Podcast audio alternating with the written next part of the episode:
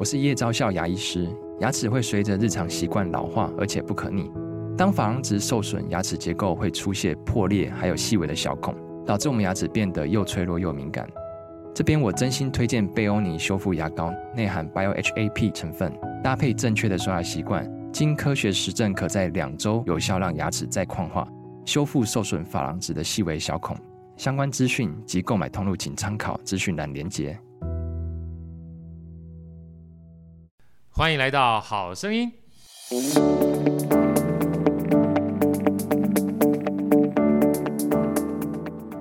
大家好，我是好趣的好哥，欢迎来到好声音。今天好声音啊、哦，呃，虽然出外景，而且访问是我们金算妈咪的好朋友 Lara 啊，Lara 跟大家问好。Hello，听众朋友大家好，我是 Lara。Lara 其实刚刚才从国外回来，而且。回来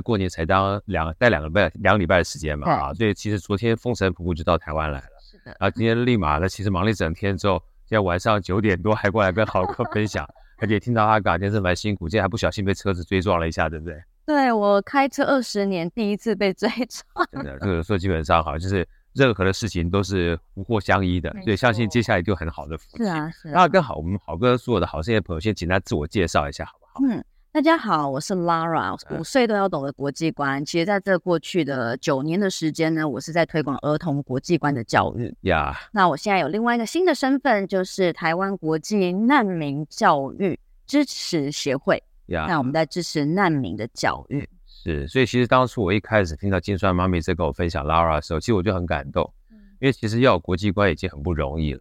因为 坦白讲，这需要一些。呃，愿意需要一些挑战，因为其实全世界跑透透，真的不是一件容易的事情。是，而且当这个金川妈咪告诉我说，Lara 在推动国际的这些相关，要怎么去拯救难民啊，一些难民一些小朋友啊，嗯、我觉得这件事情一定要让大家多知道一点。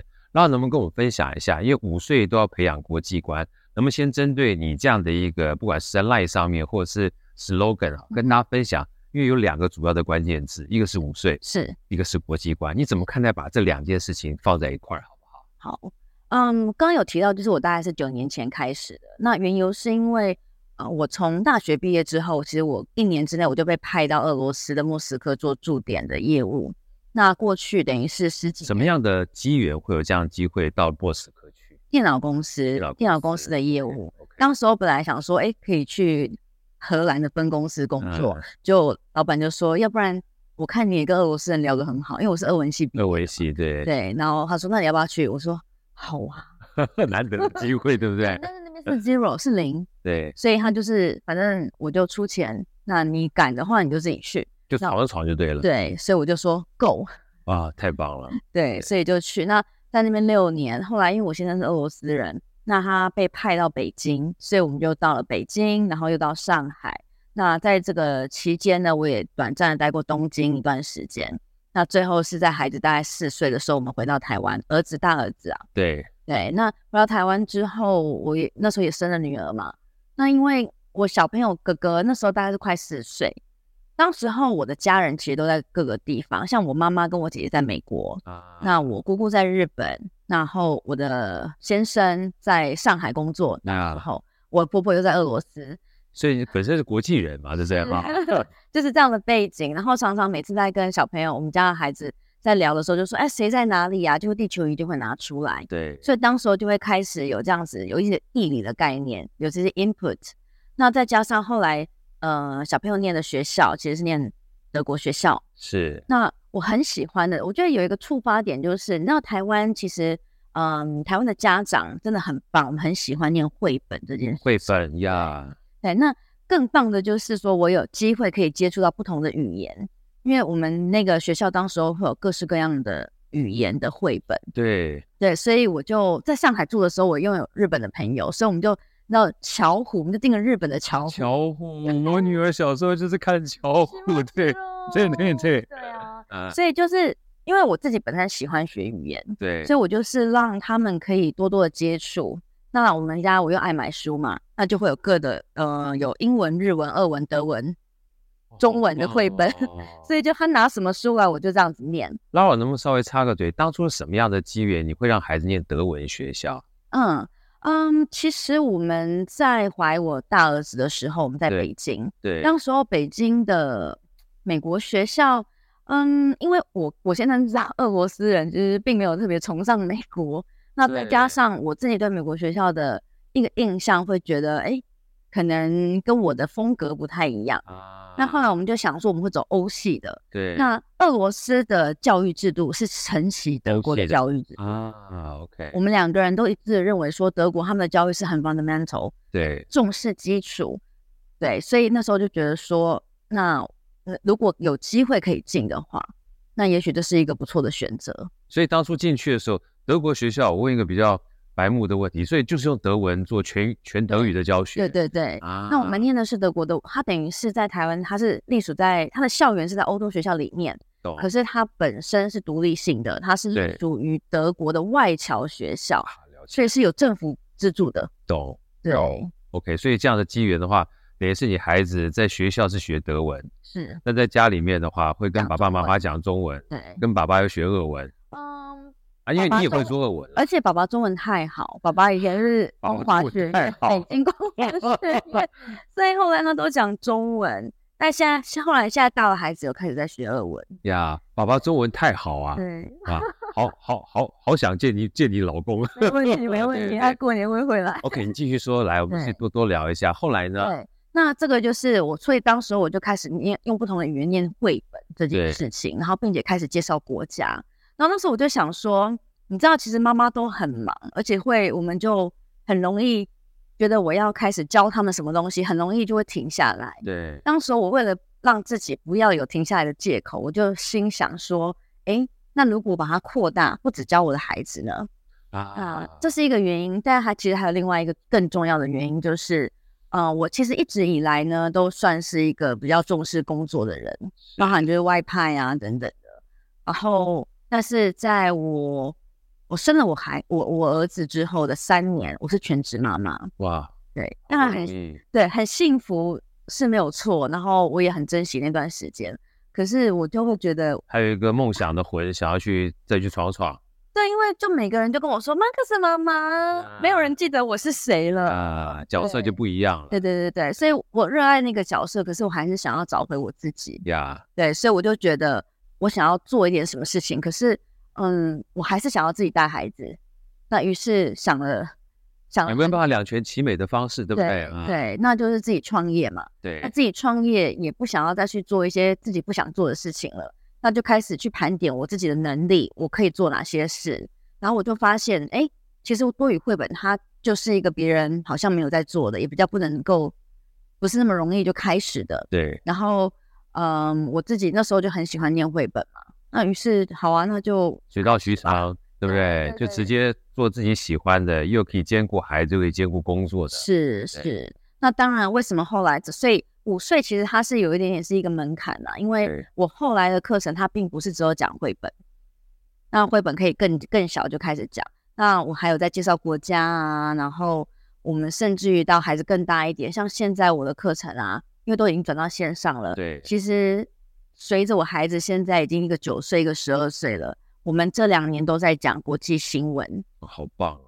呃，我觉得学生真的很棒。台湾的孩子哦，就是真的，真的是五到八岁这样子的孩子，他们可以慢慢的开始一步一步的去接触世界上正在发生的事。其实不要小看孩子，对不对？对，真的，其实孩子他的理解力会比大人更好呀。只要你他没有框架，没错，对，只要你用对方式跟正确的语言，其实我们常常都说啊，你好棒棒，我觉得。呃，这当然是一种可爱的表达的方式，因为我们是自己把自己降格，觉得自己好像这样讲话才能跟孩子沟通。但其实他们不一定一定要你这样。对，因为他其实孩子没有框架，啊、你你讲棒跟棒棒对他而言都只是一种语汇的传达而已，对不对？是的。可是我们自己觉得孩子一定要叠词，棒棒乖乖，对啊，好好，对不对？或是哎，这个他听不懂，这太复杂。其实有时候是因为，当你大人自己的逻辑不够清晰的时候，你根本搞不清楚状况的时候，你怎么可能能够说出来给孩子听？说得好，孩子更需要的是很有条理性的说明。对，他没有办法自己用其他的东西认知去想象，然后把它拼凑在一起。呀，所以你给他什么，他就接受什么。呀，那通常会觉得孩子听不懂，是因为你自己根本没有搞懂。说的真好。有一个非常著名的诺贝尔物理学家叫费曼。嗯，他说，如果你没有办法把你懂得的知识说一个十二岁小孩听懂的话，就代表你还没有掌握这门学科精髓。后来是，我记得爱因斯坦又把这个十二岁降成六岁。哦，那我再把它 你降成五岁，你越来越先进。那其实这件事情是很贴心，也是让自己理解一个非常重要的过程。因为说给小孩听懂的话，就代表这个一里通万里通，是没错，是吧？对。所以其实世界观这件事情的话，就是你不要把以为你知道的东西，就是小孩也知道的。基本上大家都可以知道，才是世界上应该共通的一个知识。没错，继续讲，太精彩了啊！对，所以这个就是所谓五岁，然后都要懂得国际观呀。那于是我就这样子一路随着孩子的这个改变，我们的课程也是有机式的改变。对，然后就慢慢的就进展到哎，国际新闻、国际局势，甚至于这个 geopolitical 那种叫什么地缘政治的东西。那其实地缘政治的一些角力。在小朋友的学校班级上也都会发生啊，对，没错。所以有时候常常我都会用班级上面的东西来去比喻，他们其实都非常能够理解。因为孩子跟孩子就跟国家跟国家是一样，就跟公司跟公司一样。我们常讲孩子或者我们人的话，就叫自然人，是。那公司叫法人嘛，是。那国家也是一个想象的共同体嘛。说到这边，我想说很多的听众大家开始好奇了哈，五岁要培养国际观，再加上 Lara 这堂课程。Lara，你跟我们分享一下好不好？你在现在目前在创业的主要内容，也跟我们所有听众介绍一下。我就是在课程的部分，对课程的部分。其实我现在都是在做线上课。对，在疫情之前，我都还是实体的。那疫情之后，我们就转成线上。目前呢，有五到八岁的中童班，然后还有八到十二岁嗯的小学班，然后另外还有十岁以上的国际新闻进阶班。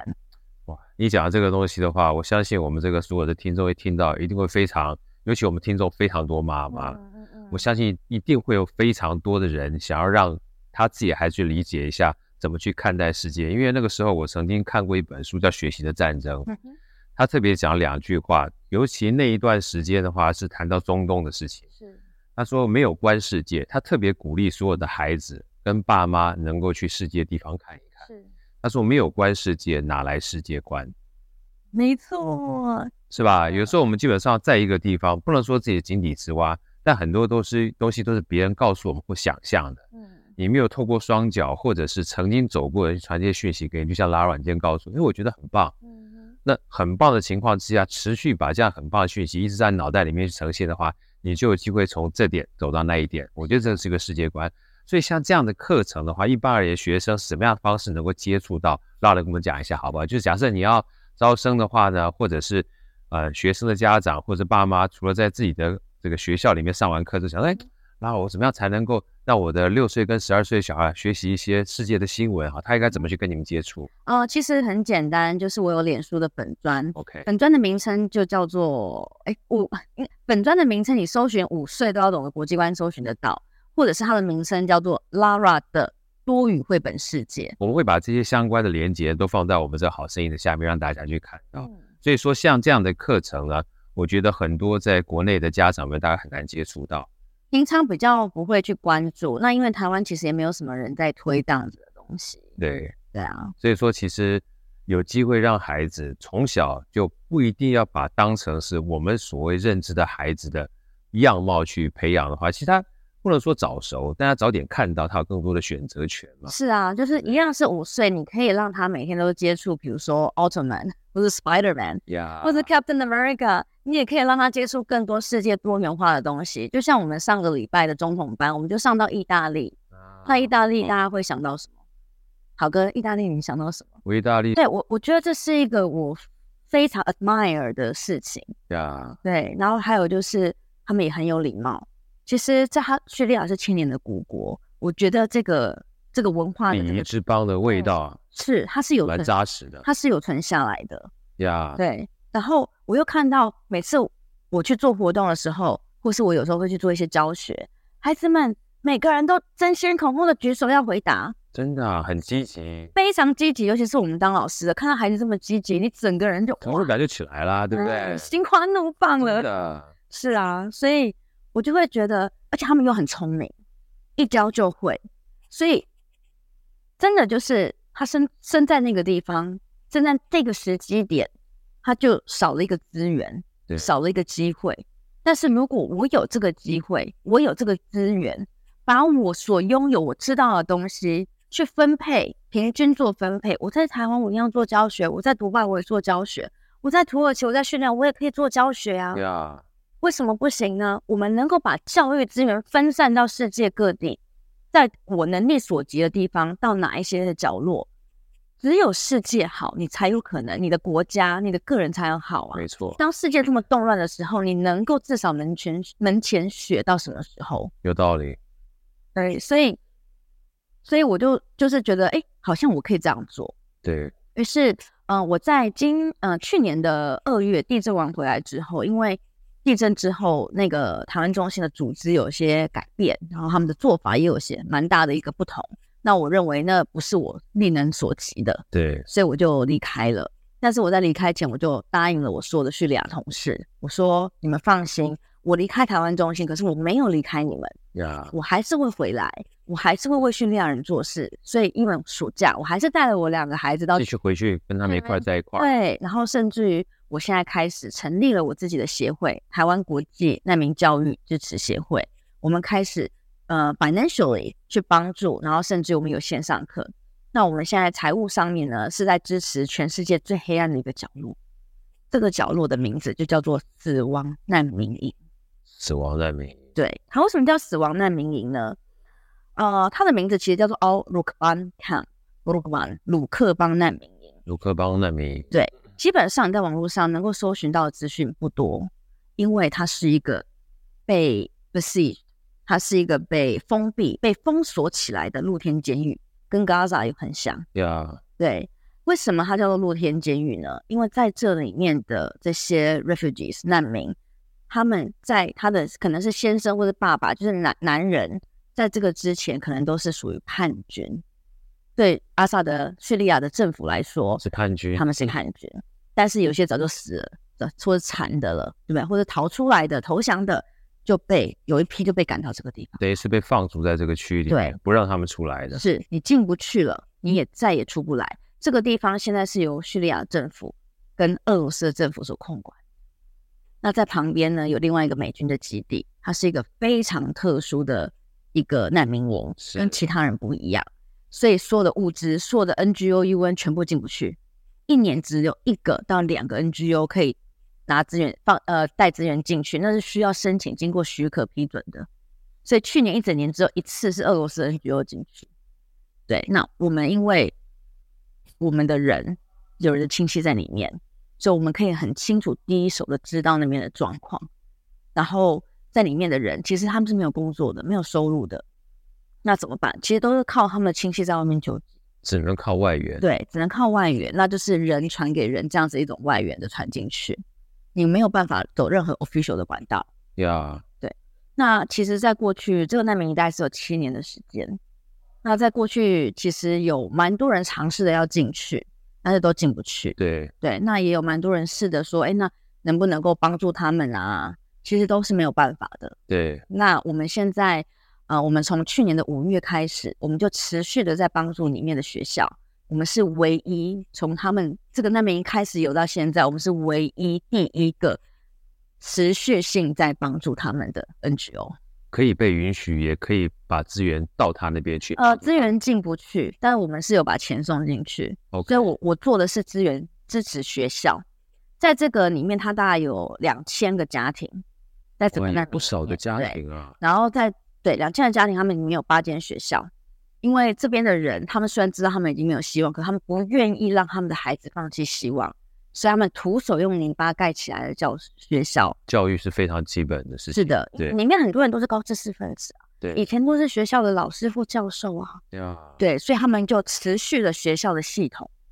那当然，学校的组成有大有小，所以呢，我们就从第一所学校开始帮助。第一所学校它叫做帕米拉艾琳学校，是它有一百三十三位学生。跟七位老师，所以当时候从二零二三年的五月份开始，老师也都是当地的，全部都是难民呀.全部都是难民，他们全部都是 volunteer，没有人给他们薪水啊，直到我们开始给他们薪水呀.所以我们从去年五月开始，每个老师我们就提供他每个月的薪水，因为其实我们要说教育，大家都要帮助孩子，可是没有想到教育他们的人是谁，对。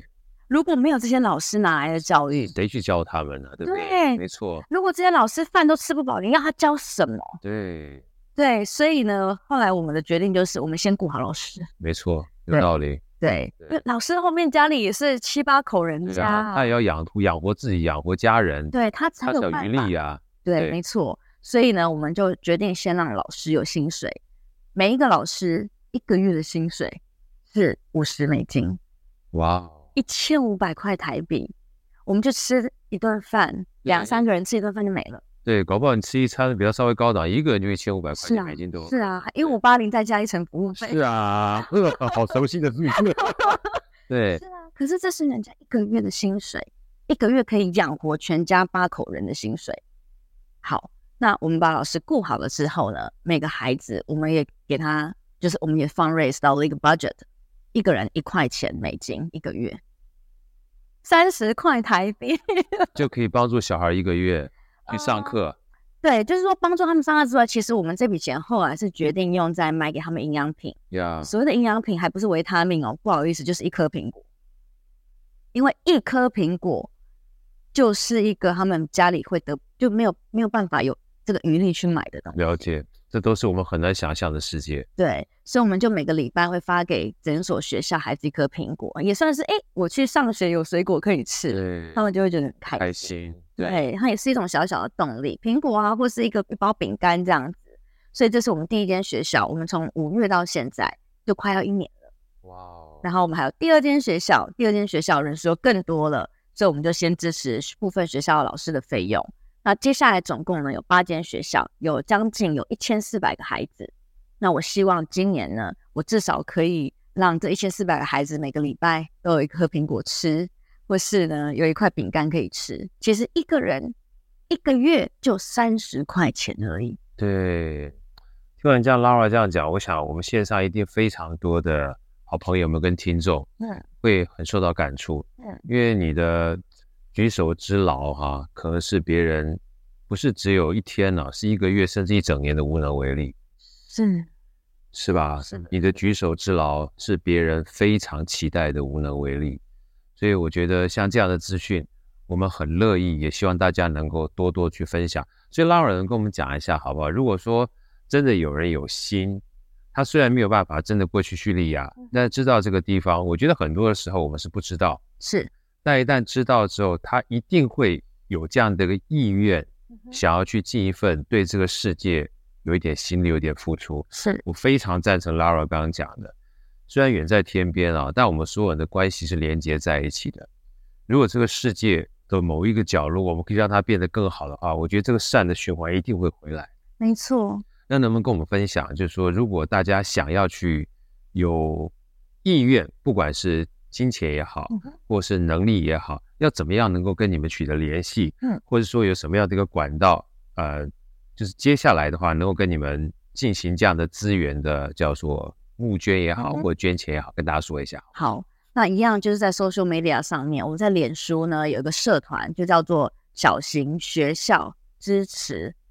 协会，等一下，小型学校支持计划，对，他可以直接就是汇款吗？还是怎么样？可以，我们现在有网站了，而且我们现在协会是正式成立了。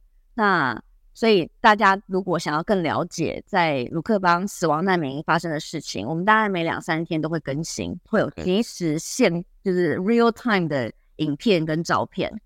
那大家可以上。上 FB 搜寻小型学校支持计划或者是 SSSP Small School Support Project。OK，对，那再来呢，就是我们现在有网站，网站的名字呢有中，网站有中文跟英文版，那名字就是同名 Small School Support Project。OK.com。呃，这边我也想提一下，我的网站呢，其实也是叙利亚难民做的。哇哦，三个礼拜完成，还有两个语言的版本。所以他们是很有能力，只是他们没有这个机会。那我现在呢，即将也是在今年想要推的，其实就是这样子的赋能 （youth empowerment）。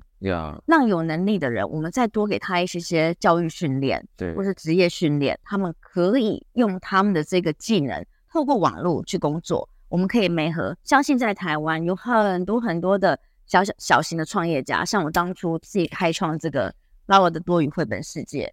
我也是要去经营本专，我也要去做影片。可是我花这么多的时间，我可能做出的影片的效果不够好。对，因为我就是不会嘛。对。然后我如果想要外包，又好贵，一支影片才一分钟五千块。对。哇，我我大部分的一开始在在起步走的人其实是负担不起的。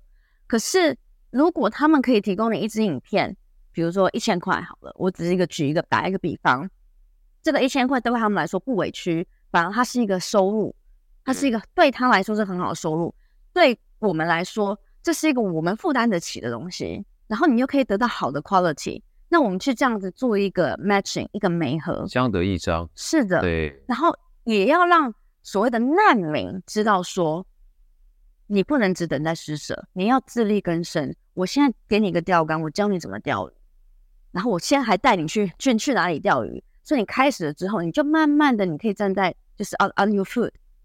为什么说难民现在造成这个欧洲或者美国跟很多地方的问题，就是因为他们到了一个新的时候，他们是没有办法。没有这个技能可以生存，没有办法去提供他们的价值。是的，但是他们有价值啊，可是他们的价值被他们的身份给隐瞒啦。没错，对啊。那我们当我们，比如说我今天在网络上找一个 freelancer，你根本不知道他的身份是什么，对，你看的就是他的 professional，对吧？没错，对。那我就是，那这些人他在，比如说他可能在叙利亚，甚至于他在这个土耳其里面，他们不知道有这样子的一个可能性。对。所以其实我现在有三个 assistant，那都是叙利亚的难民、也门的，然后还有呃叙利亚难民跟啊另外一个是叙利亚。好，我觉得这个今天光这个讯息哈，我觉得对我们所有的听众来的话就有非常大的价值。第一个的话，我觉得所谓的幼儿教育从来不仅仅是属于幼稚园教育，是它可以扩展到国际上面去的。所以这个教育我觉得是一个世界观的教育。我觉得这个 Lara 带给我们非常大的一个看见啊。那第二个的话呢，就像这个难民营，你没有看见的话，你不知道世界上存在着一个你想象不到的生活方式。我觉得只要我们一点点的举手之劳，就可能可以资助这样的人哈，他小小的资源有大大的明天。是。那第三个就是在帮助过程当中，从来不是只给资源而已。我觉得 Lara 刚刚讲两个字非常好，是一个赋能。如果这个赋能呢，能够回过头来帮助他成长，也帮助我完成一些你想要完成但是你没有能力做的事情的话，是这是人世间最大的一个善意。没错，而且这个就是整个很圆满嘛，对，很圆满的感觉。然后它也是一个一个不断的生中对这种循环，善的循环。所以今天非常开心跟 Lara 聊了这么多啊，我也希望说今天这样的一个相聚就是一个开始，是未来不管说你再到叙利亚，或再到杜拜。透过我们这样网络的连接，我们可以常常就算线上可以分享一下各不同的地方。也希望这个今天结束之后呢，大家听完我们这样的一个节目，可以在我们线下面呢就看到我们这些连接，持续不断的跟我们 Lara 相关的机构啊，还有这些你可能到不了，但是可以看得到的地方，是去帮助他们，也帮助自己。今天非常开心，谢谢 Lara，也祝你新年快乐，全家回家平安，谢谢，呃，谢谢，拜拜。拜。好声音，我们下一集再见。